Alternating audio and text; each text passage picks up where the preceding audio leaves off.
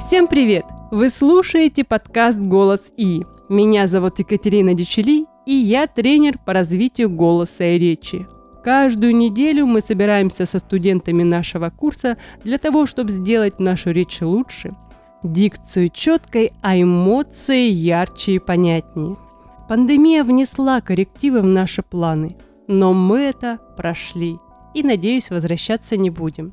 О чем хочется еще сказать, так это о том, что каждый новый выпуск – это шаги, еще не точные, но уже уверенные шаги наших учеников – Шаги к хорошей, уверенной речи. А сейчас вы прослушаете отрывок из романа «Овод» в исполнении Виктории Померанцевой. Приятного прослушивания!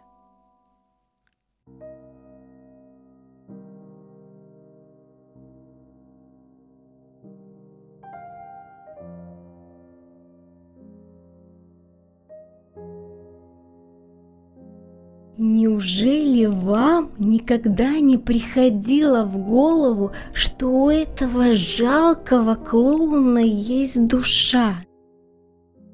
Живая, борющаяся человеческая душа, запрятанная в это скрюченное тело.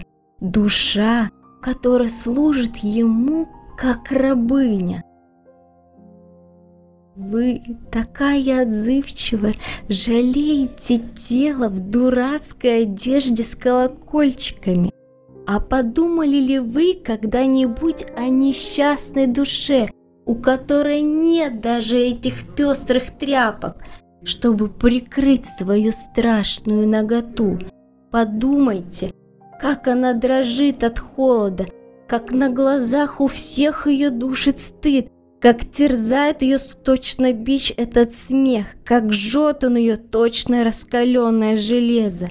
Подумайте, как оно беспомощно озирается вокруг на горы, которые не хотят обрушиться на нее, на камни, которые не хотят ее прикрыть. Она завидует даже крысам, потому что те могут заползти в нору и спрятаться там.